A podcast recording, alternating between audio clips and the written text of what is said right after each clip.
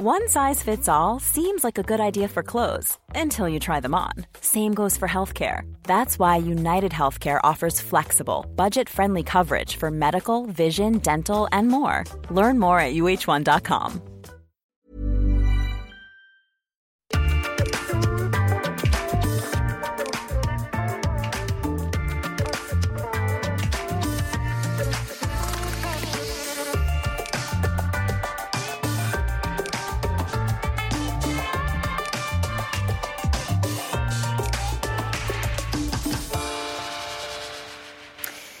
invitée est une femme d'exception, une artiste hors norme, hors du moule, hors du cadre. Pourquoi? Parce qu'elle fait partie des 4 tout petits pourcents de femmes chefs d'orchestre françaises, parce qu'elle a créé son propre orchestre symphonique, Divertimento, et parce qu'elle a tenu à ce qu'il soit à Stein, en Seine-Saint-Denis, le département où elle a grandi, là où ses parents se sont installés quelque temps après leur arrivée de Kabylie. Aujourd'hui, elle se produit partout dans le monde. Elle a dirigé plus de 2000 concerts, car au-delà de la musique, ce qui l'anime, c'est l'ouverture de l'univers symphonique à tous, à tous les publics, à toutes les catégories sociales, car disons-le, ce n'est toujours pas le cas. D'ailleurs, son combat sera-t-il gagné le jour où elle ne sera plus présentée comme la femme chef d'orchestre qui vient de Seine-Saint-Denis? Eh bien, on va se poser la question avec elle. Bienvenue dans un monde, un regard. Bienvenue, Zaya et merci d'avoir accepté notre invitation dans ce dôme tournant au Sénat. Euh, c'est vrai que vous êtes encore et toujours, je viens de le faire, présentée comme la femme chef d'orchestre qui vient de Seine-Saint-Denis. Est-ce que pour vous, ça veut dire que le chemin est encore long et que le, jour où on arrêtera de vous présenter, de vous présenter comme cela, c'est que vous aurez gagné votre combat?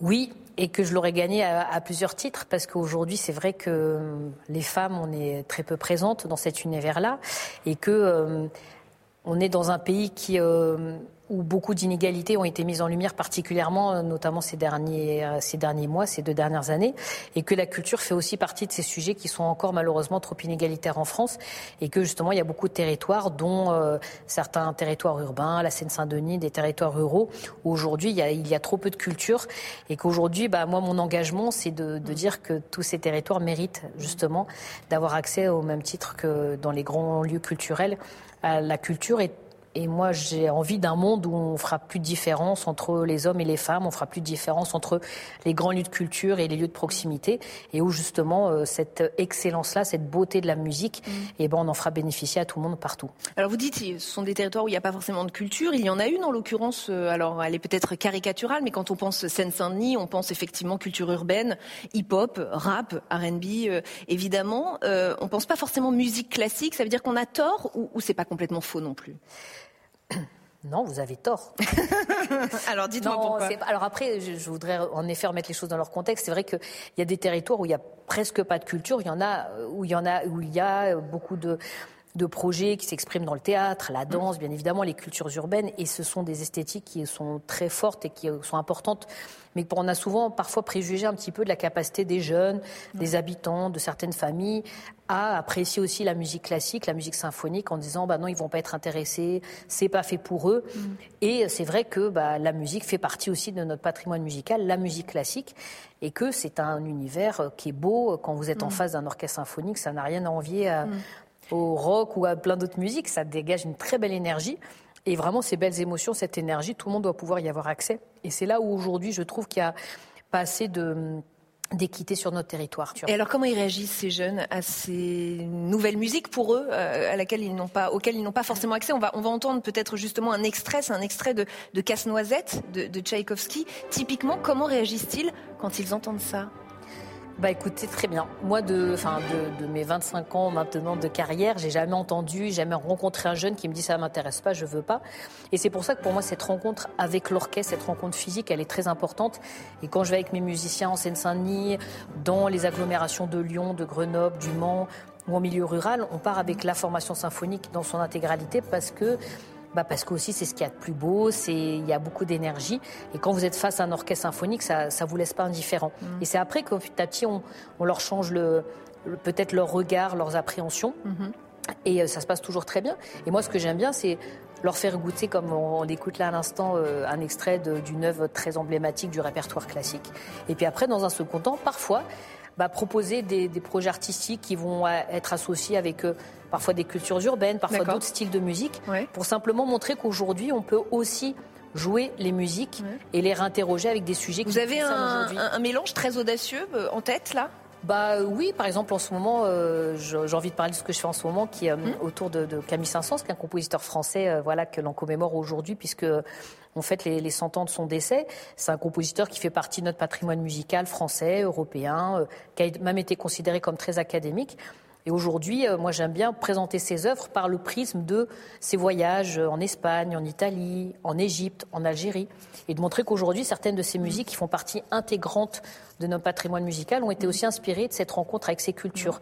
Et à un moment où on s'interroge beaucoup à qu'est-ce que c'est être français, on parle beaucoup de communautarisme, de comment justement de, migrants, de migration, bah, je trouve ça important aussi peut-être de rappeler que notre pays s'est aussi construit de ces rencontres avec d'autres cultures et voilà, c'est un exemple très concret, comme parfois aussi j'en fais d'autres, où cette année j'aurai l'occasion par exemple d'intégrer euh, des danseurs de breakdance sur des productions de musique de ballet, où d'habitude on a l'habitude de voir des danseurs classiques, des danseuses mmh. classiques, et ben de dire qu'à partir du moment où une musique a été écrite, mmh. où on ressent la notion du mouvement, de la danse, et ben qu'on peut aussi y apposer un style très contemporain, très urbain d'aujourd'hui. Vous allez aussi en milieu carcéral, je crois Oui, tout à fait. Comment réagit le public? Est-ce que ce sont des moments plus forts aussi ou...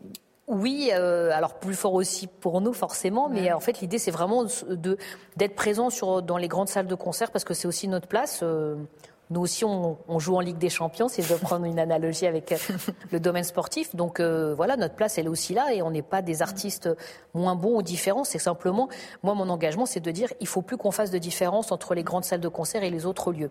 Et d'apporter la culture là où elle est moins présente, alors plutôt la musique symphonique là, elle est moins présente, parfois dans certains territoires urbains, en milieu rural, en milieu carcéral. Mmh en milieu hospitalier, parfois même dans l'entreprise. C'est aussi une façon de pouvoir euh, voilà, faire découvrir nous notre passion pour la musique, la partager mm. et amener même des personnes, des détenus qui bah voilà, on traverse une période de leur vie compliquée. Mm. Et des Vous sentez que ça leur fait du bien Mais complètement. Et ils, sont, ils nous demandent à chaque fois euh, voilà, de, des enregistrements, de, de, revenir. Ils ont aussi besoin de, de rêves, d'évasion, de rencontrer aussi euh, ce qu'il y a de plus beau. Et donc, euh, elle amène de la douceur, du beau dans ces endroits, la musique classique? Elle amène de la douceur, du beau. Elle amène aussi, bah, aussi la réflexion dont je vous parle depuis tout à l'heure, parce que moi j'aime bien parler avec le public à chaque concert que je fais, mm. que ce soit à la Philharmonie ou au milieu carcéral, de montrer comment justement ces musiques-là, elles m'ont mm. aussi fait vibrer, elle m'émeuvent, comment euh, moi, elle me faut réfléchir elle vous aussi. Porte, elle vous Elle me porte, voilà. Mm. À quel artiste j'ai envie d'être aujourd'hui au XXIe siècle? Et moi, s'il y a bien une chose que j'ai envie de partager avec les publics, c'est de montrer que notre culture, le monde de la musique, ce n'est pas une bulle qui a un regard vers le passé, mais qu'aujourd'hui, c'est aussi un lieu de rencontre. Mm. Et de pouvoir organiser ces rencontres en milieu carcéral ou ailleurs, je trouve ça fantastique. Parlez, nous de vous et de votre parcours, Zaya Ziwani. Comment vous y venez, vous, à la musique? C'est par euh, l'intermédiaire d'un instrument, je crois, la guitare d'abord? Oui, c'est la guitare et c'est avant tout euh, par mes parents, en fait, qui étaient euh, de grands mélomanes et et voilà, et qui depuis qu'on est euh, enfant, bébé même, euh, mm. on écoutait de la musique à la maison. Euh, voilà, on a beaucoup. Vous et votre sœur? Ma sœur jumelle, et puis j'ai un frère un peu plus jeune aussi. Donc nous, on a toujours bercé dans un univers très culturel, très musical. On écoutait plein de musiques différentes, mais beaucoup de symphonies de Beethoven, de Mozart. Et je crois qu'assez naturellement, par la suite, on a voulu concrétiser ça, la pratique d'un instrument. Mais pourquoi chef d'orchestre alors Parce qu'a priori, pour quelqu'un qui n'y connaît pas grand-chose comme moi, je vous le cache pas, euh, passer d'un instrument de musique où on sort du son, il y a quelque chose de, de concret qui sort de sa propre pratique. Chef d'orchestre, euh, c'est très différent. Comment vous y venez? C'est vrai. Après, ça s'est fait en plusieurs étapes. Alors, en effet, moi, j'ai voulu entrer dans la musique par la pratique de la guitare, un instrument que j'ai adoré. Et mais rapidement, comme j'étais pas, enfin, mes parents n'étaient pas musiciens, moi-même, je savais pas. Je, je me suis sentie un peu frustrée parce que je voulais absolument jouer les musiques que j'entendais à la maison. Et je voulais jouer donc coup dans un orchestre, jouer des symphonies, des concertos. Donc j'ai joué un deuxième instrument, l'alto. Et franchement, ça a été pour moi un déclic parce que j'ai été immergée dans cet univers de l'orchestre. Et bah, l'alto, vous êtes au centre de l'orchestre, entre les sons aigus, les sons graves, au plein cœur de, de, de l'orchestre et surtout juste devant le chef d'orchestre. et moi, ce qui m'a fasciné, c'était de voir cette personne qui était là pour euh, fédérer des musiciens, les emmener dans la même direction, créer un son, créer une unité mm. collective. Et petit à petit, je me suis dit, mais c'est ça que j'ai envie en fait. Mais qu'est-ce qu'on vous dit au début? On vous rionnait? On vous dit, mais euh, ma pauvre chérie, tu rêves ou... Qu'est-ce qu'on vous dit? Oui, alors oui, alors ça c'est sûr que ça j'ai rencontré beaucoup de gens qui m'ont dit non non, c'est pas ta place, c'est pas fait pour les femmes, c'est pas fait pour les jeunes. Concentre-toi sur tes études. Donc oui, j'en ai eu des messages de découragement. J'ai rencontré des personnes qui m'ont beaucoup découragé. J'en ai rencontré aussi qui m'ont beaucoup encouragé. Mhm. Voilà, toujours sous le regard euh, attentif et bienveillant de mes parents, qui m'ont toujours aussi inculqué des valeurs de de force, de combativité, de travail, d'exigence. Donc, mm. euh, moi, j'étais quelque part euh, un peu armée pour, euh, pour me dire est-ce que j'y vais ou est-ce que j'y vais pas. Mm. Et puis, bon, bah voilà, j'ai eu la chance aussi de grandir dans une famille où ma mère, ma grand-mère, c'était des femmes fortes, mm. combatives, persévérantes. Voilà, vous n'aviez pas de frein en tant que femme Non, non, mes parents ont connu la guerre en Algérie, donc je me suis dit, bon, voilà, euh, chaque, euh, chacun peut aussi porter ses combats. Et je me suis dit, je ne vais pas risquer ma vie, euh, Zaya, vas-y, quoi. Et donc, bah, je me suis quand même lancée. Et voyant en effet que dans le paysage musical, qu'on laissait peu de place aux femmes, peu de mm. place aux jeunes, et que moi-même, ayant un parcours atypique, en ayant grandi en Seine-Saint-Denis, en me nourrissant de ma double culture, je me suis dit, bah, Zaya, il faut que tu, mm. tu, tu te crées toi-même tes propres conditions, sinon ça ne marchera jamais, en fait. Et ça me donne envie de vous montrer cette archive. Alors je vais vous laisser la découvrir tranquillement et je vais la décrire pour euh, le public qui est en train de nous écouter. C'est un document assez sidérant. C'est le règlement du concours pour le recrutement de musiciens pour les orchestres permanents de la radio diffusion télévision française.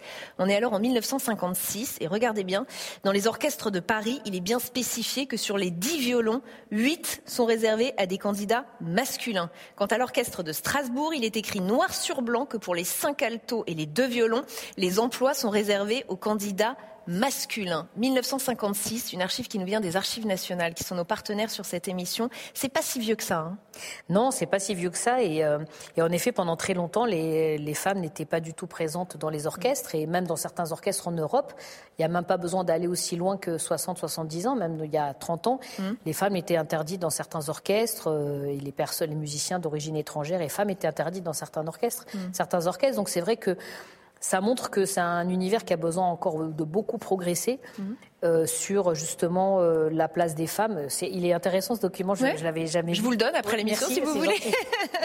mais, euh, mais en effet, c'est c'est très marquant. Et forcément, du coup, si dans les orchestres on avait si peu de présence de femmes, c'est difficile dans le poste qui incarne par excellence mhm. l'autorité, la prise de décision. Mhm. Bah, on n'accordait pas la confiance aux femmes et encore aujourd'hui.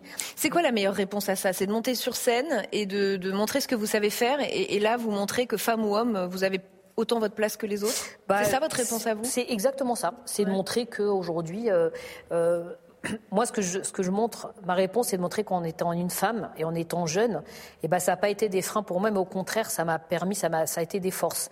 Et souvent, on me dit, dis donc, euh, vous, avez, euh, vous en avez eu des handicaps pour réussir. Alors oui, c'est sûr que ça a été beaucoup de freins, mais en même temps, c'est ce qui m'a permis d'avoir aussi euh, des approches différentes, un regard différent, une mmh. persévérance aussi peut-être plus forte et de me dire aujourd'hui, moi, quelle est la chef d'orchestre que j'ai envie d'être. Et donc, moi, j'avais envie de, à la fois de, de transmettre ce patrimoine avec beaucoup d'excellence, mais en même temps de l'interroger par rapport à des sujets d'aujourd'hui. Moi, je n'avais un peu, quelque part, je trouvais ça un peu triste d'aller au concert, d'entendre des symphonies, mais sans me dire, mais en fait, à quoi ça sert d'entendre des symphonies du passé mm. Ou quand on va au cinéma, on va pas forcément que voir des films qui ont été réalisés il y a 50 ans. Donc, quel est l'intérêt aujourd'hui de transmettre ce patrimoine? Bien sûr qu'il c'est important de le faire, mais moi, j'avais envie de, de, l'interroger par rapport à des sujets qui nous mm. concernent aujourd'hui. J'avais envie que, euh, moi, j'ai eu la chance de rencontrer la musique par la famille. Mm. Aujourd'hui, un enfant qui ne peut pas rencontrer la culture et la musique dans la famille, mm. ni même à l'école, nous, dans le monde culturel, les artistes, on a une responsabilité. Mm. On ne peut pas continuer à vivre dans un pays où il y a autant d'inégalités et que c'est important de, s'emparer de ces sujets-là. Donc, c'est vrai que, bah, quelque part, le fait d'avoir rencontré plein de freins, ça m'a amené à travailler différemment, à réfléchir différemment et justement à peut-être à estomper tous ces cloisonnements qu'il y avait entre euh, on fait du classique et d'autres styles de musique, on joue dans les grandes salles et on joue dans les petites salles, on est artiste ou on est enseignant. Moi, j'ai au contraire voulu en faire euh, quelque part une force qui aujourd'hui fait que je suis toujours présente et, au cœur du paysage musical. Je, le disais en début d'émission, 4% seulement euh, des chefs d'orchestre euh, français sont des femmes. Quand on pose la question à certaines de vos consoeurs, voici ce qu'elles répondent. J'ai noté la réponse de Claire Gibault, que je cite. Ce sont des hommes qui sont à la tête des grandes institutions musicales et donc ils engagent plus d'hommes que de femmes parce que c'est leur réseau, parce que ce sont leurs habitudes. Ça vous semble juste et est-ce qu'il faut que ça change? Il faut des objectifs de parité, par exemple? Mais, c'est tout à fait juste. Et euh, parce qu'aujourd'hui, si on regarde le profil des décideurs en France, programmateurs au niveau de, de l'État ou autre, en effet, c'est les mêmes profils d'hommes plutôt entre 50 et 60 ans, euh, euh, voilà, plutôt, plutôt blancs, il faut dire les choses telles qu'elles sont. Mm. Donc aujourd'hui, tant qu'on n'aura pas et la parité, mais aussi des, personnes avec des origines sociales et culturelles différentes, mm. on n'aura pas ces regards nouveaux dont on a besoin dans notre paysage musical. Donc aujourd'hui, moi je suis assez, euh, j'avais pas forcément cette analyse-là il y a plusieurs années, mais aujourd'hui, il faut qu'on ait des moyens d'action très forts, avec en effet, pourquoi pas des quotas comme on l'a fait en politique, avec des critères de respect de, de, parité, de même de, de, rayonnement des projets. Aujourd'hui, on ne peut pas continuer, et je le dis de façon très sereine, parfois à injecter autant d'argent dans certains établissements qui n'ont pas forcément, ou certains projets culturels, qui n'ont pas assez de rayonnement plus largement que simplement quelquefois les, abonnés de, ces mêmes établissements. Vous pensez à, quel établissement Non, après, enfin, on a aujourd'hui, sans vouloir dénoncer, mais est-ce que oui ou non, il y a des, il y a des dysfonctionnements de cet ordre-là? en fait, on a la chance de vivre dans un pays où il y a énormément de très beaux projets artistiques et culturels. En termes de compétences, de, il n'y a pas de sujet là-dessus. Par contre, parfois, on a peut-être trop eu l'habitude, dans certains grands établissements parisiens ou même parfois en région, de penser qu'il n'y avait qu'une seule façon de faire de la musique, c'est-à-dire de l'incarner euh, mm. peut-être à l'Opéra de Paris ou euh, dans un orchestre en région et, et de dire qu'il n'y a que comme ça qu'on faisait de la musique aujourd'hui. Si vous allez un peu plus loin, euh, voilà, en, banlieue parisienne, de l'autre côté du périph, comme voilà, on dit. de l'autre côté du périphérique ou dans les milieux ruraux, les gens n'attendent que ça. Aujourd'hui, on parle de euh, les salles de concert ont du mal à se remplir à cause du Covid. Moi, partout où je vais jouer, les salles sont pleines Mais... parce que les gens ont besoin de ça, ont envie de ça, et quand il n'y a pas de présence de ces institutions-là, mmh, mmh. et eh ben les gens sont en demande. Donc, ce que je veux simplement dire, c'est que parfois il faut peut-être s'autoriser, se, se, motiver un peu plus mmh. pour se dire que la culture elle doit aussi vivre beaucoup plus largement que simplement dans ces lieux-là. Est-ce que vous le dérangez, ce milieu de la musique? Et est-ce qu'il y a des, certains puristes qui, n'aiment pas ce que vous faites? Euh, Est-ce que c'est un milieu qui, peut avoir aussi euh, un peu son, sa, fermeture d'esprit et que là, vous, vous êtes en train de bousculer un peu les choses et, que vous dérangez? Vous le sentez ou pas? Très sincèrement, j'espère ne pas déranger ce milieu. J'ai envie plutôt de l'inspirer. Euh, après, certainement que, que oui, tout le monde ne partage pas mes positions. Sinon je ne serais pas aujourd'hui en train aussi d'essayer de convaincre que euh, de faire la culture à Stein, à Sevran, à Vaux-en-Velin, c'est pas de la politique de la ville, mais c'est de la culture au même titre que les concerts que je fais à la Philharmonie de Paris. Hmm. Et aujourd'hui, il y a encore trop de différences entre ces territoires-là. Quand je vais, euh, je vais demain, je joue par exemple à Stein, un concert Saint-Saëns que je vais donner dans quelques mois à la Philharmonie de Paris bah, je serai habillée de la même façon, on va jouer les mêmes partitions que quand. Et pour autant, aujourd'hui, notre travail, parfois dans certains territoires, est assimilé à la politique de la ville et dans d'autres endroits de la culture.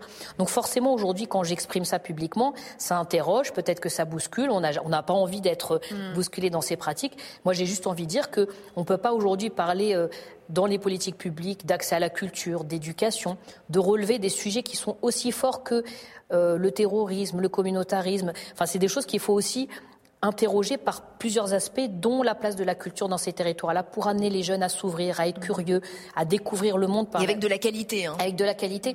Moi, ce que je fais aujourd'hui, c'est de faire découvrir le monde par la musique, par la culture. Mm. C'est comme ça que justement on lutte contre, aussi contre l'obscurantisme, qu'on permet à des jeunes de s'autoriser de grandes ambitions, d'avoir un esprit critique abouti. Et vous vous produisez évidemment euh, en France, on l'a entendu, mais aussi euh, dans le monde, ailleurs dans le monde, dans, dans pas mal de pays. Euh, est-ce qu'il y a un pays qui vous tient plus à cœur, dans lequel vous avez joué avec le plus de, joie et d'émotion Oh, écoutez, euh, vous, savez, vous voyez où je veux en venir Oui, ou pas oui, tout à fait.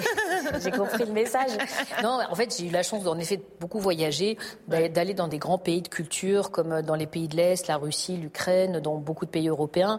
J'ai eu l'occasion de diriger beaucoup aussi d'autres orchestres nationaux en France, et ça a été pour moi à chaque fois beaucoup de de plaisir. Évidemment, euh, l'expérience à la tête de l'Orchestre national d'Algérie, elle restera pour moi très marquante parce que bah, pour moi, ça a été aussi pendant six ans, presque sept ans, une opportunité aussi de, m'impliquer euh, dans le développement de ce pays, dans le développement culturel, qui est aussi le pays de mes origines. Donc forcément, ça a eu pour moi...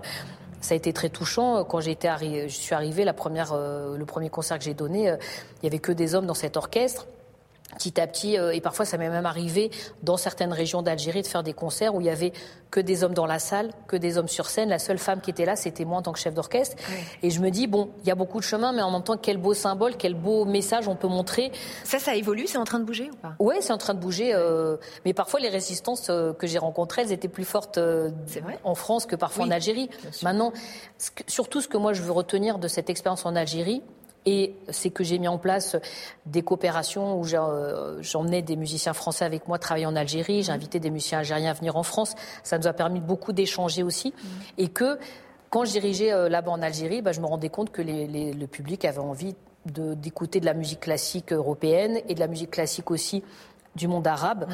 Et que de passer de l'un à l'autre, ça leur posait pas de, pas de sujet en fait. Mmh. Et je me dis, mais tiens, mais c'est ça. Et en fait, ça m'a permis un petit peu de mieux construire ma stratégie quelque part artistique, ma ligne artistique, où j'ai envie de montrer qu'il n'y a pas de frontières, que la musique classique, elle peut fédérer des disciplines artistiques différentes et que justement, on peut faire se rencontrer des univers musicaux très différents. Il y a un peu de politique dans ce que vous faites ou pas? Oui, dans le sens beau et littéral du terme, mais tout à fait, oui. Après, moi, je pense qu'aujourd'hui, en tout cas, c'est ma façon de voir les choses. Pour être chef d'orchestre, il faut avoir une vraie vision politique, artistique, de savoir pourquoi je fais ce métier-là, comment j'ai envie de le faire. C'est vrai qu'au euh, début, quand on a 20 ans, on s'imagine, et moi je me suis un peu imaginé faire euh, quatre fois le tour du monde tous les ans, aller diriger à New York, Pékin, Tokyo. Et c'est très bien aussi, mais à un moment donné, je me suis dit, mais il faut aussi que c'est du sens, cet engagement d'artiste. Mmh. Et donc, moi, je suis euh, aussi, et je l'assume pleinement, une grande chef d'orchestre capable de jouer les plus grandes œuvres du répertoire euh, musical, mais j'ai aussi envie de, euh, de partager aussi cette musique-là avec des personnes qui vont venir pour la première fois au concert, de réinterroger notre musique par rapport à des sujets qui nous concernent aujourd'hui, mmh. même si c'est des œuvres qui ont été composées il y a 200 ans, il y a 100 ans, il y a 50 ans. J'ai des photos à vous montrer, Zaya Ziwani, et elles sont censées vous inspirer des choses. Je commence par une une du Monde. Alors c'est Barack Obama, mais c'est pas tant le sujet, c'est plutôt cette une du Monde parce que j'ai lu que vous lisiez beaucoup Le Monde et que votre père lisait lui-même Le Monde. Est-ce que c'est vrai? Est-ce que j'ai lu des, fausses informations C'est bien vrai? Non, non, c'est bien vrai. Et mon père a, n'a pas eu la chance d'aller à l'école, mais euh, il s'est beaucoup instruit quand il est venu en France, en écoutant euh, France Culture, en lisant Le Monde, en lisant beaucoup de livres. Et mmh. donc, euh, du coup, c'est vrai qu'il était très, voilà, très soucieux que également nous on puisse voilà, être ouvert à plein de choses. Et donc, euh, tous les jours, on avait chacun euh, notre petite, euh, petit moment de lecture avec lui. Sur et vous, vous avez appris à lire en lisant le voilà. C'est ça je vous cache pas que je comprenais pas tout tout le temps. Hein. Mais en tout cas, c'est vrai, j'ai même retrouvé récemment des, des lettres que parce que quand j'avais des exposés à faire pour l'école, du coup j'écrivais au monde en disant envoyez-moi des articles qui pourront m'aider à faire l'exposé. Mais est-ce qu'il y avait une envie d'adhérer, d'épouser les codes culturels du pays de, votre, de la part de votre père? Et il nous a toujours élevés dans la vraiment le respect de nos traditions, de nos origines, mmh. mais aussi avec euh, en disant bah tiens j'ai fait le choix de venir en France, de faire naître mes enfants en France, de les mmh. faire grandir en France. Mmh. Et ben il faut aussi qu'ils connaissent qu'il y a de mieux dans cette culture française, qu'ils s'approprient aussi voilà, et moi je me sens mais à 10 000 française, il n'y a même aucun sujet là-dessus. Et j'ai un profond, une profond, un profond respect et admiration et attachement à, mon pays et à la République française. J'ai une photo un peu moins conventionnelle à vous proposer qui va vous faire sourire, mais je vais l'expliquer à, nos, à, nos, à notre public. Donc c'est une photo de, de la chanteuse américaine Tina Turner, c'est sa pochette euh, de 1984, Private Dancer. Alors pourquoi? Parce que là aussi j'ai lu que votre père, très mélomane, aimait beaucoup Tina Turner et qu'il n'écoutait évidemment pas que du classique à la maison. C'est vrai aussi?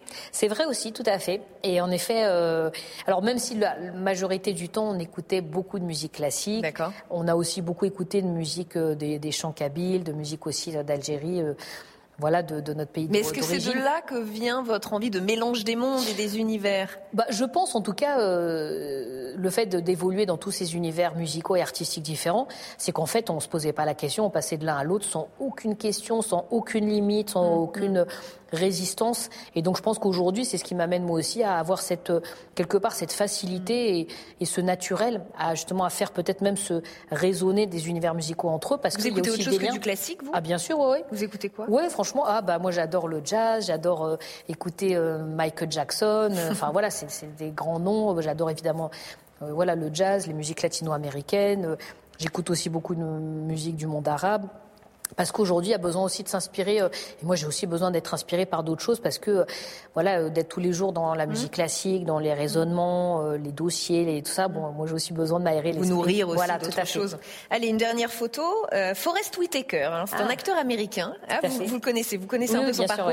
Alors, il a décidé d'investir en Seine-Saint-Denis. Oui, avec sa fondation, il va aider les jeunes, exactement, à se former à l'entrepreneuriat, entre autres. Il est allé à la Courneuve assez récemment et il a, il a, il dit avoir été très choqué par la pauvreté du quartier de Clichy-sous-Bois, par exemple. C'est le type de, personnes dont on a besoin euh, dans, les banlieues euh, où, on manque de tout, on manque de moyens, de ce que vous disiez tout à l'heure?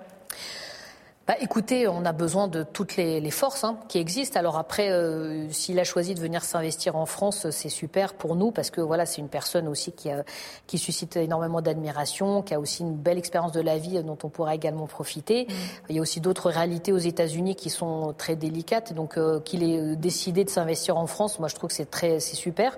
Et quelque part, il n'a pas tort, bien sûr. Enfin, ça rejoint un peu nos précédents échanges, c'est-à-dire que on est quand même aujourd'hui en France au XXIe siècle et où on a des quartiers en France qui sont euh, voilà, euh, très dépourvus de, de, de, moyens en termes de santé, de mmh. transport, d'entrepreneuriat. De... Et moi, je le vois tous les jours, ça. Vous en voulez au discours médiatique sur euh, ces territoires, d'en parler toujours d'une certaine façon et pas de façon positive ou pas? Oui, après, euh, après, bon voilà, il y a, y a, ceux qui parlent, il y a ceux qui font. Moi, je fais partie de, de ceux qui font. Et parfois, oui, ce que je trouve regrettable, c'est qu'on ne parle pas euh, des projets qui ont, qui ont du sens. On ne parle pas aussi des combats de tous les jours, euh, des familles, des parents qui ont envie que leurs enfants réussissent, de ces mêmes jeunes qui, euh, qui travaillent très dur pour s'en sortir et qui, moi, je le vois au travers de notre académie où on amène ces jeunes-là par la musique, par l'exigence que demande la pratique de la musique. Mmh. On les amène à, à dépasser leurs limites, à, à arriver même très loin dans leurs études. Et puis après, une fois qu'ils y arrivent, bah, ils se retrouvent parfois confrontés aussi à, à ce fameux plafond de verre où ils ont du mal à postuler dans des grandes entreprises, ils ont du mal à avoir accès à un premier logement. Mm. Et donc oui, ça, ça, je veux dire, euh, moi je trouve ça dur aujourd'hui, je trouve ça vraiment très dur. Et euh, et donc on soit plus dur aujourd'hui que lorsque vous vous avez essayé de vous lancer dans la musique classique. Vous diriez que c'est presque de plus en plus dur pour euh, bah, ces jeunes des, quartiers? Euh, oui, oui, je trouve. En fait, je trouve qu'on a, on a ces derniers temps, on a traversé des, des, des, moments. Euh, il y a eu les émeutes de banlieue, il y a eu les attentats, il y a eu la crise sanitaire et sociale, et que à chaque fois on se dit tiens, on va euh, profiter de, de, de sortir de ces moments difficiles pour changer profondément notre schéma de société, la façon dont on fonctionne, et que quelque part naturellement il y a un petit peu le comment dit, le, les habitudes qui reviennent au galop et qui, qui s'installent un petit peu. Mm. Et donc, bah, forcément, pour répondre plus précisément à la question précédente, on, on parle que toujours que de ce visage de, de, de difficultés des jeunes de banlieue, d'insécurité, d'agressivité mais il existe et c'est des réalités dont il faut absolument prendre compte. Mais il y a aussi plein d'autres choses qui se font mm. et on a aussi besoin pour que les habitants de ces territoires se disent bah tiens, je, je vis pas ça comme une fatalité ou que je suis pas moi aussi, je, je, on a du potentiel sur nos territoires et il faut, il faut peut-être mieux le montrer. Mm. Et les jeunes aujourd'hui, ils ont besoin d'avoir confiance en eux. Et tant qu'on leur verra tout le temps, et moi j'ai vécu ça quand j'étais jeune, que je pourrai pas, j'y arriverai pas parce que je suis jeune, parce que je m'appelle Zaya, parce que je suis une femme, parce que je veux accéder à des univers qui sont ceux de l'excellence, de, la beauté, de la réussite. Bah, tant qu'on reverra ça aux jeunes, forcément, ça sera difficile aussi de leur faire changer les choses et, et d'avoir envie d'aspirer à, à des grandes ambitions. Il faut leur dire que c'est possible et c'est ce que vous faites. Une dernière question, Zaya Ziwani, en lien avec notre lieu, ce dôme tournant du Sénat. On est entouré de quatre statues qui représentent chacune une vertu la sagesse ici, la prudence, la justice et derrière moi l'éloquence. Est-ce qu'il y a une de ces vertus qui vous caractérise plus que les autres? Ah bah écoutez, euh, j'aime à croire que, que mon travail s'incarne dans, ces quatre vertus, mais en tout cas, euh, oui peut-être moi la justice est celle que, qui, qui, me touche le plus parce qu'il faut en choisir une. Hein, vous me demandez d'en choisir une. c'est l'exercice. Voilà, mais cette notion de justice justement sur d'avoir euh, d'avoir un, traitement juste et, une envie pour que tout le monde réussisse, qu'on ait tous les mêmes réussites. Et je trouve que cette notion de justice, elle doit justement s'incarner dans, voilà, dans tellement de, domaines différents. Et donc, on a, franchement, on peut être que fier de vivre dans notre pays. Et franchement, euh, aujourd'hui, j'ai pas envie d'aller habiter ailleurs qu'en France. Mais voilà, on doit, on, peut plus faire euh, semblant de, vivre encore dans un schéma qui appartient au XXe siècle, au XIXe siècle. Et on doit complètement réinterroger aussi notre schéma de société sur l'éducation, l'accès au sport, l'accès à la culture, sur un certain nombre d'aspects. Et, voilà, et j'espère que euh, ma contribution permettra de faire un peu avancer le sujet. Et aujourd'hui, de faire aussi en sorte que les élus locaux, les personnes du monde économique, du monde, les travailleurs sociaux, euh, les services de l'État. Enfin, ça ne doit pas être des sujets sur lesquels chacun travaille dans son coin, mais on doit travailler ensemble. Mmh. Et c'est en ce, en, ce sens aussi, je pense qu'on doit faire évoluer nos pratiques et, et j'espère que les parlementaires euh, voilà, qui travaillent ici au Sénat, euh, voilà, enfin, je sais qu'ils œuvrent aussi activement là-dessus, mais prendront aussi conscience que maintenant, il faut qu'on fasse mieux les choses ensemble. Le message est envoyé, le message est passé, vous êtes au bon endroit. Merci infiniment, Zahir Zouani, d'avoir été avec nous dans Un Monde, un Regard. Et on va se quitter une fois n'est pas coutume sur du Tchaïkovski. C'est votre venue qui nous a inspiré. Merci infiniment. On se retrouve très vite sur Public Sénat. À très bientôt.